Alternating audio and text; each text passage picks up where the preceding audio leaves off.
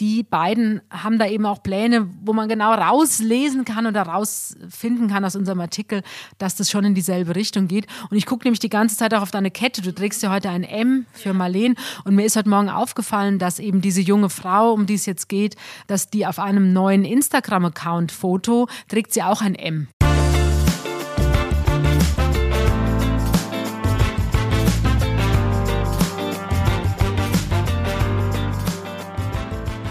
Hallo und herzlich willkommen bei Bunte Menschen. Ich bin Marlene Bruckner, Journalistin bei Bunte und spreche mit Tanja May, stellvertretende Chefredakteurin. Hallo Tanja. Hallo Marlene.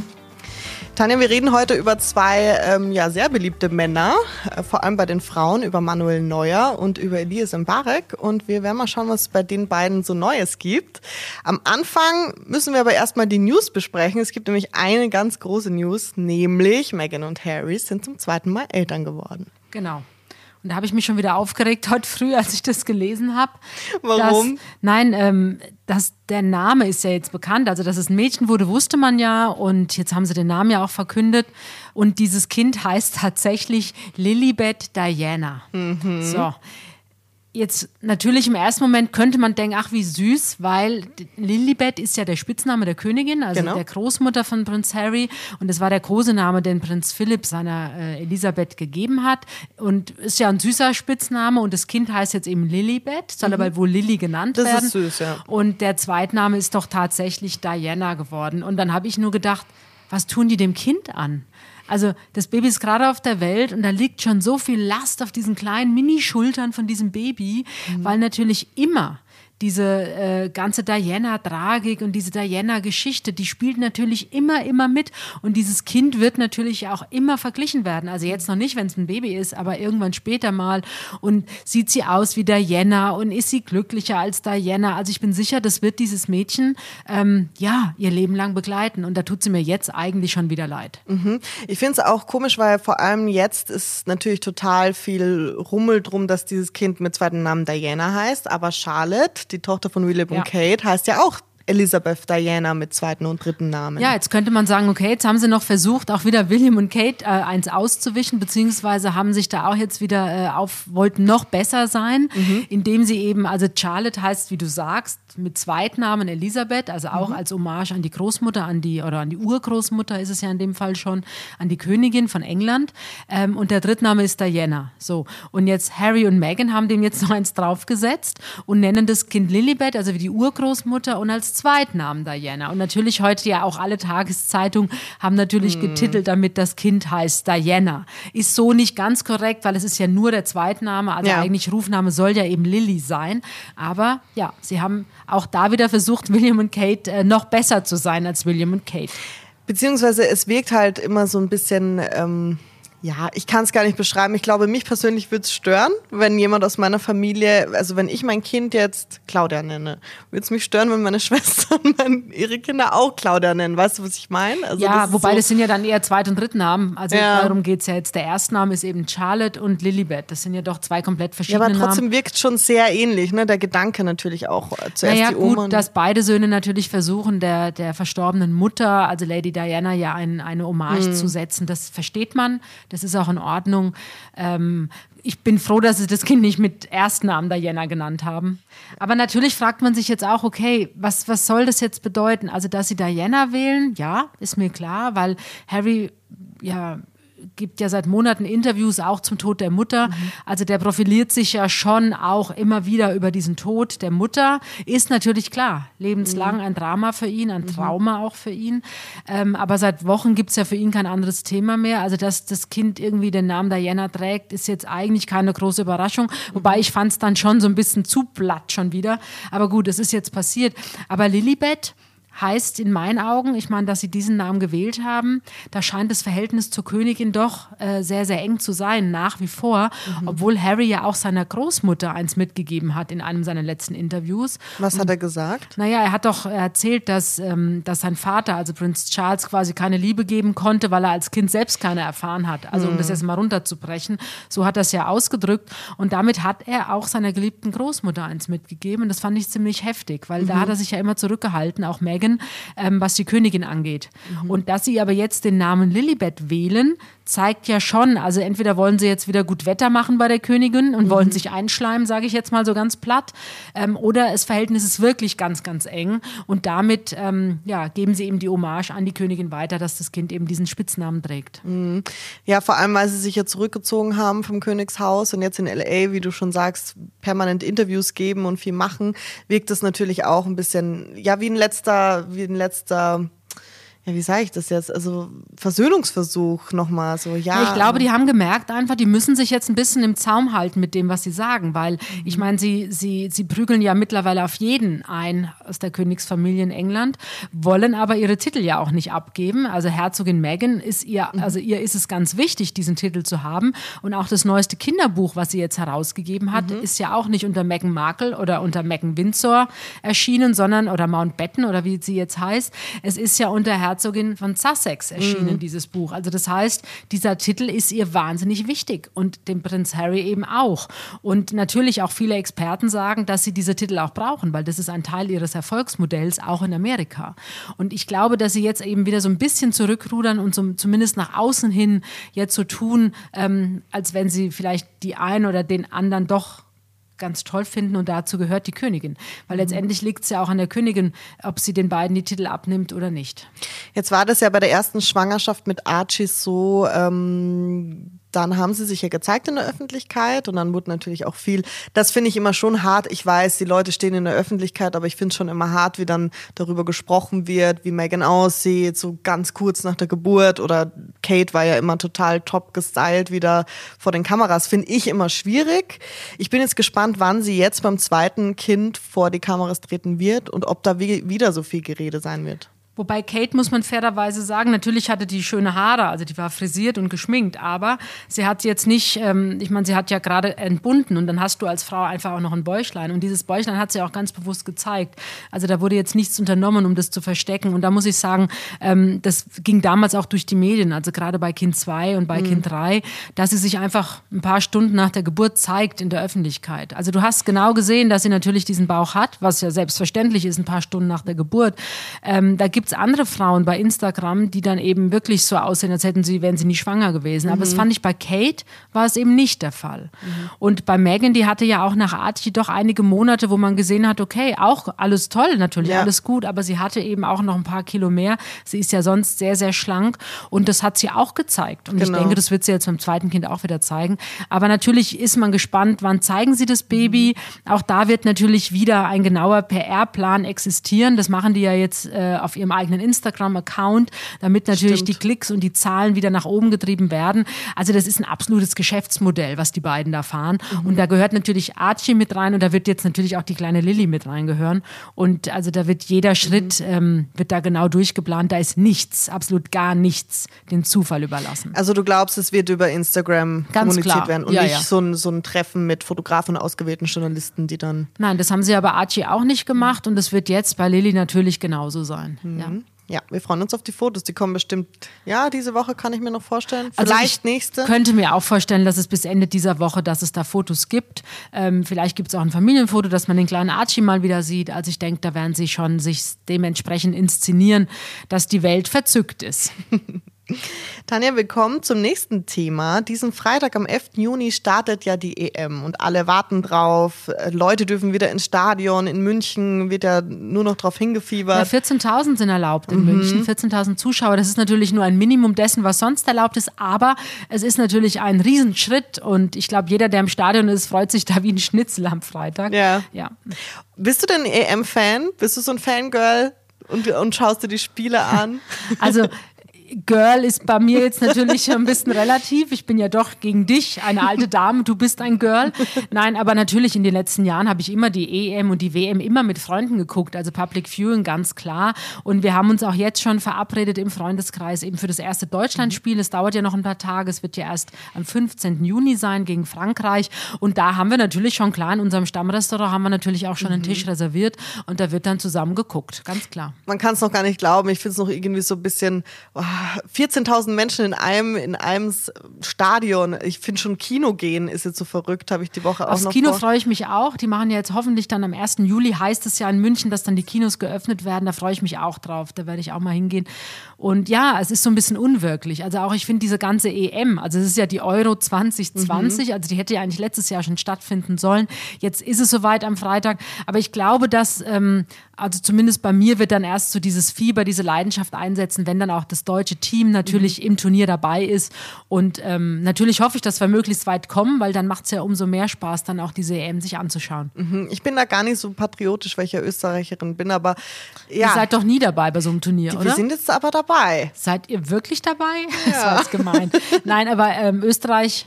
Ja, warum denn nicht? Fällt ich ja glaub, immer so ein äh, bisschen raus. Ja, aber man kann immer wieder zurückkommen und zeigen, was man drauf hat. Natürlich, vielleicht werdet ihr Europameister, solltet ihr wirklich dabei sein. Fände ich gut. Ja, nee, aber ich, ich fieber da natürlich auch mit und ich finde es schon immer spannend. Ich finde halt das Psychologische dahinter cool, wie alle zusammenkommen, alle ja fürs gleiche Team sind und sich dann auch so extrem freuen. Also ich beobachte dann immer auch Männer, wie die total in Freude verfallen, sich umarmen, wenn irgendwelche Tore geschossen werden. Das sieht man sonst nicht so oft, habe ich das Gefühl. Ja, ja, klar. Nee, die Männer freuen sich natürlich, dass sie auch endlich wieder Fußball gucken können. Und natürlich die EM ist ähm, für uns natürlich oder für Deutschland, sage ich mal, natürlich auch noch besonders, weil es wird ja das letzte Turnier sein von unserem Bundestrainer, von Jogi Löw. Der hört mhm. ja danach auf. Also er wird kein Bundestrainer mehr sein. Der Hansi Flick übernimmt ja dieses Amt, ich glaube, ab 1. September offiziell. Und ja, mal gucken, was dann mit Yogi wird. Also von daher wird es auf jeden mhm. Fall eine ganz besondere Europameisterschaft. Und klar würde man ihm wünschen, dass er den Titel gewinnt mit seinem Team. Klar, Aber noch so ein letztes Mal, ne? Also die männlichen Freunde, mit denen ich mich schon unterhalten habe, die sind da alle sehr skeptisch, was den Titelgewinn angeht. Aber schauen wir mal, wir lassen uns überraschen.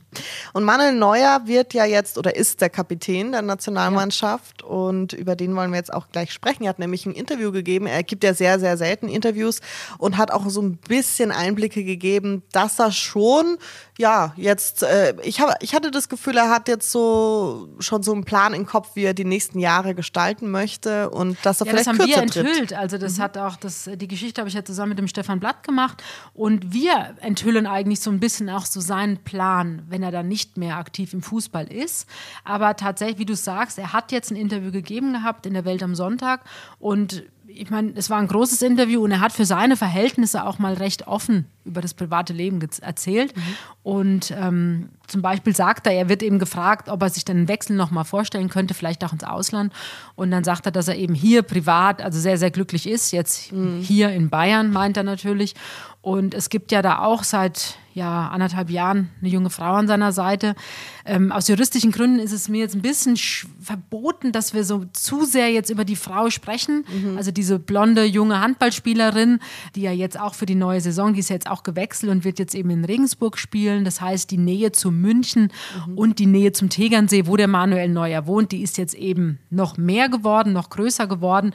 Und diese junge Handballspielerin, also die, ähm, mit der er sehr viel Zeit verbringt, die beiden haben da eben auch Pläne, wo man genau rauslesen kann oder rausfinden kann aus unserem Artikel, dass das schon in dieselbe Richtung geht. Und ich gucke nämlich die ganze Zeit auch auf deine Kette. Du mhm. trägst ja heute ein M für ja. Marleen. Und mir ist heute Morgen aufgefallen, dass eben diese junge Frau, um die es jetzt geht, ähm, dass die auf einem neuen Instagram-Account-Foto mhm. trägt sie auch ein M. Ah ja. Und, Und sie, sie, heißt, heißt weder mit Vornamen ein M noch mit Nachnamen ein M. Ähm, sie verbringt aber sehr viel Zeit mit dem Manuel Neuer. Also ich gehe mal davon aus, dass es auch da einen Zusammenhang gibt, warum eben dieses M so wichtig ist.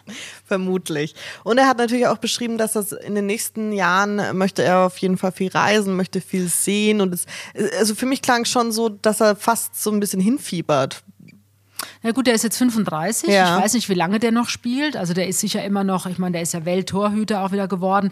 Also natürlich ist der immer noch top, top, top. Aber er sagt eben, dass er wahnsinnig gerne mal, wenn er eben nicht mehr spielt, würde er gerne nach Australien und nach Neuseeland reisen, weil da brauchst du einfach Zeit. Also da kannst du nicht einfach nur für eine Woche mhm. mal hinfliegen. Und also da würde er sehr, sehr gerne hin. Und ähm, ich bin sicher, das wird er dann auch machen. Und äh, auch witzigerweise seine Ex-Frau, die Nina Neuer, die war ja vor der Trennung, also bevor die Öffentlichkeit erfahren hat, mhm. dass die beiden getrennt sind, hat sie auch ein paar Wochen in Australien verbracht, damals mhm. aber alleine. Mhm. Das war für mich ja auch damals schon so, wo ich dachte, okay, was ist da los? Naja. Weil die waren ja immer zusammen und plötzlich ist sie allein in Australien, aber ihre Schwester hat damals dort gelebt mhm. und die Nina Neuer hat sie besucht in Australien. Und mhm. da war eben der Manuel Neuer nicht mit. Und jetzt ja. in dem Interview hat er eben erzählt, dass er da auch gerne mal hin möchte. Mhm. Und er legt ja jetzt sein, sein Geld auch schon äh, an, beziehungsweise wirtschaftlich hat er sich der, da auch weiterentwickelt. Ja, der investiert schon seit einigen Jahren. Also der hat so einige Startups, wo er sein Geld investiert. Und in einem dieser Firmen wird auch diese junge Frau jetzt eine Rolle spielen, mhm. über die ich jetzt nicht reden darf. Also du, da sieht man schon auch, dass das so zusammenläuft und dass das also ganz kluge Schachzüge mhm. sind. Ähm, da erinnert er mich ein bisschen an den Philipp Lahm. Ich wollte es gerade sagen, ja. Der ja sein Geld auch sehr, sehr klug investiert und ja jetzt nach seiner aktiven aktiven Fußballkarriere ja auch Unternehmer geworden ist. Mhm. Ist auch spannend, finde ich, wenn man, wenn man so eine große Karriere abschließt, dann einen neuen Zweig zu finden und was, was ganz anderes zu machen. Ich glaube, für viele ist es auch sehr schwierig, äh, das eher aufgeben zu müssen, aber es kann auch schön sein, so einen neuen. Die meisten Spitzensportler, da gibt es ja einige Beispiele, ob das jetzt Jan Ulrich ist mhm. oder auch ein Boris Becker, da sieht man ja, wie schwierig das ist, wenn du eben mhm. aus dem aktiven Sport raus bist, dass du dir dann noch ein zweites Standbein ähm, ja. suchst und da auch erfolgreich bist, beziehungsweise ähm, überhaupt es schaffst, beruflich noch irgendwas zu machen. Also ich habe mich vor einigen Jahren mal mit dem Oliver Kahn unterhalten und mhm. der hat mir das ganz interessant erklärt, weil der hat ja auch aufgehört mit dem Fußball und hat dann ja auch eben investiert in verschiedene Unternehmen, hat dann auch ein eigenes Unternehmen gegründet mhm. und hat ja auch nochmal studiert. Und der hatte mir das damals erzählt, dass man, weil das als Außenstehender kriegt man das ja gar nicht so mit, ja. aber wenn du Profi-Fußballspieler bist, ob du jetzt beim FC Bayern spielst oder in der Nationalmannschaft, ja. du wirst ja komplett durchgeplant. Also dein ganzer, also bis auf die paar Wochen Urlaub im Jahr, die dürfen sie frei bestimmen, mhm. aber der Rest wird komplett vom Verein oder eben vom DFB durchgeplant. Also du kriegst, er hat das damals gesagt, du kriegst morgens einen Zettel unter der Tür durchgeschoben im Hotel und da steht dann genau drauf, wie der Tag aussieht. Mhm. Also Frühstück und dann äh, Training und dann Interviews und dann ja. Mittagessen und dann Ruhepause und dann das und dann das und dann das. Mhm. Und das haben die eben jeden Tag über Jahre. Und das erklärt auch, finde ich, ganz logisch, warum es dann vielen so schwer fällt, sich plötzlich eine eigene Struktur zu suchen. Ja, total. Dann ist man auf sich allein gestellt. Ich kann mir schon vorstellen, dass man dann ein extremes Loch fällt, gerade wenn man nicht privat irgendwie ein Backup hat. Ein privates Backup ist ganz wichtig und es ist natürlich auch wichtig, dass du auch während der aktiven Karriere, dass du einfach wichtige Berater hast, die dein, äh, die dich beraten, die dir neue Inputs geben und die dich dann begleiten auf diesem Weg und im Idealfall eben aus der aktiven Karriere in dieses neue Feld hinein. Und das war bei Oliver Kahn so, das war bei Philipp Lahm so und ich bin sicher, das wird auch bei Manuel Neuer so sein. Ja, und ich glaube, er wird jetzt brillieren als äh, Mannschaftskapitän. Na klar, der wird brillieren. Der ist ja auch unfassbar beliebt bei, bei Nein, der ist super beliebt und ich habe mir letzte Woche das Video auch angeguckt. Er hat ja in Herzogenaurach, ist er ja so durch das, wo die Mannschaft wohnen wird, durch dieses, äh, ich sag mal, ja, Camp, nennen wir es mal ja. so. Und da ist er durch und hat es, so, hat es so gefilmt und hat es erklärt und das macht er toll. Also er ist sehr sympathisch und natürlich, klar, er ist für viele einfach ein Hero. Ich glaube, jeder einzelne Spieler, der da jetzt auf dem Platz steht, ähm, ist natürlich ein Hero, vor allem für die mhm. Kids, ganz klar, aber auch für Erwachsene. Und natürlich wird er dann eine ganz wichtige Rolle spielen. Von einem Hero zum nächsten. Wir kommen zu Schauspieler Elias Mbarek und der ist ja wirklich in den letzten Jahren gefühlt in jedem deutschen Film gewesen, entweder in Komödien oder eben auch in bisschen anspruchsvolleren Filmen, wie zum Beispiel der Fall Colini. Und ähm, ja, er ist ja bei den Frauen vor allem extrem beliebt und da gibt es jetzt auch. Er sieht ja auch verdammt gut aus. Das kann man ja auch mal so sagen. Also muss ich sagen, ich finde das. Ja, die Geschmäcker gehen auseinander. Ich kenne Leute, die sagen ganz, ganz toll und, und Traummann und dann gibt es wieder welche, die sagen, nee, überhaupt nicht, sie verstehen den Hype nicht. Aber ich denke, das ist ja, ist ja bei also fast ich finde den auch so. sehr attraktiv, muss ich schon sagen. Ich gucke mir den gerne an und ähm, gucke mir auch die Filme gerne an mit ihm. Mhm. Ja, aber ich bin da zwiegespalten. Ich mag nicht alle seine Filme, aber äh, war auch schon bei ganz guten dabei. Ähm, genau, und da gibt es jetzt Fotos, die wir gesehen haben, ist auch immer auch ein bisschen gezeigt haben. Und das ist jetzt auch wieder so ein Kandidat, da muss ich jetzt auch wieder genau jedes Wort abwägen, was darf ich sagen, was darf ich nicht sagen. Also einfach mal um den Hörerinnen und Hörern zu erklären, ähm, es gibt einfach immer wieder Prominente, die es nicht wollen, wenn man über irgendwas berichtet, was jetzt nicht unbedingt mit einem Film oder einem Album oder einem Buch zu tun hat, für das sie ja freiwillig Werbung machen. Mhm. Habe ich ja auch schon mehrfach erklärt. Da kommen die Prominenten dann gerne und geben Interviews und dann weist man eben darauf hin, das ist jetzt eine Home Story von Westwing, sage ich jetzt ja. mal, oder das ist jetzt ein Buch, was erscheint, oder das ist ein, ein Film der jetzt ins Kino kommt mhm. und dann machen die Schauspieler, geben da Interviews. Und wenn es aber andere Dinge sind, die wir natürlich mindestens genauso interessant finden und vor allem auch die Fans ja mindestens interessant finden, nämlich mhm. die Frage, ist jetzt zum Beispiel der Elias Mbarek, ist der jetzt eigentlich Single, ist der verheiratet, hat der Kinder? Das sind natürlich all die Fragen, die man sich stellt, wenn man eben Fan ist. Mhm. Oder auch bei einer Helene Fischer. Klar will man auch wissen, mit wem lebt die und vor allem wo lebt die und wie wohnt die. Das sind alles Fragen, die wir natürlich auch gerne mal versuchen zu beantworten. Mhm. Natürlich im Idealfall zusammen mit diesem Prominenten. Ja. Aber wenn der Prominente eben darüber nicht reden will und dann geben wir manchmal doch so kleine Einblicke und ähm das ist vor allem immer ein bisschen schwierig, weil äh, rechtlich ist es ja auch so, dass die prominenten Menschen in der, ein großes öffentliches Interesse haben und deswegen darf man ja auch oft über das Privatleben berichten, mal nicht, mal schon. Das ist es ist sehr vage, man muss da sehr abwägen und ähm, es ist auch nicht immer leicht, aber natürlich freuen wir uns so mehr, wenn die Prominenten zu uns kommen und uns ihre Liebesgeschichten zum Beispiel erzählen oder erzählen, dass sie ja eine neue Liebe haben. sage ich jetzt mal so. Also ja. was ist jetzt schlimm daran? Wenn man einen Prominenten äh, mit seiner Partnerin zeigt. Wenn das schöne Fotos sind, ästhetische Fotos, die sind glücklich da, und man freut sich beim Angucken selbst ja, wenn man die Fotos mhm. sieht. Also verstehe ich immer nicht, was ist jetzt schlimm daran? Mhm. Und jetzt ähm, gab es eben, also Elias Mbarak war eben im Urlaub mhm. und da war eine hübsche junge Frau dabei und man sieht ganz klar, dass die beiden sich gut kennen und sich vor allem auch sehr gut verstehen. Und jetzt ist es natürlich Elias Mbarek. Ist ja schon in den letzten Jahren so ein bisschen Dauersingle und äh, man fragt sich immer wieder, Gibt es da jemanden, gibt es da niemanden, dann gibt es wieder Gerüchte. Ja, es gab schon immer wieder mal eine Frau an ja, seiner Seite. Und genau. die, Letz-, die vorletzte, also die letztes Jahr, das war auch immer so ein Zirkus, über die dürften wir auch nie berichten, ähm, wobei die auch Schauspielerin ist. Und man durfte zwar über sie berichten, sie hat uns dann auch ein Interview gegeben, weil sie einen Film hatte, da haben wir dann berichten dürfen. Aber jedes Mal, wenn es dann um ihre Beziehung ging, durften wir auch wieder nicht berichten. Aber die davor, die Julia, mhm. die hat er ja auch oft, die ist ja jetzt Ärztin geworden, eine sehr hübsche und ich habe auch neulich in der Münchner TZ gelesen, die ist jetzt tatsächlich, also die hat ihr Studium beendet, arbeitet jetzt als Ärztin, ist auch promoviert und die fand ich auch damals ganz toll schon, als mhm. die beiden zusammen aufgetreten sind und die hat er ja beim Deutschen Filmball in München, hatte er sie mitgebracht, ganz offiziell mhm. und hat sich mit ihr auch fotografieren lassen. Das war aber die einzige, meine ich jetzt, genau. mit der er öffentlich aufgetreten ist. Und deswegen war er so in den letzten Jahren eher so der, der Single, der Woman Womanizer, so war er halt verschrien. Es gibt dann immer wieder Gerüchte, wer war da, war da jemand Neues oder so. Und die Frauen wollen es natürlich jetzt wissen, ist er jetzt vergeben oder nicht? Wir wissen es noch nicht.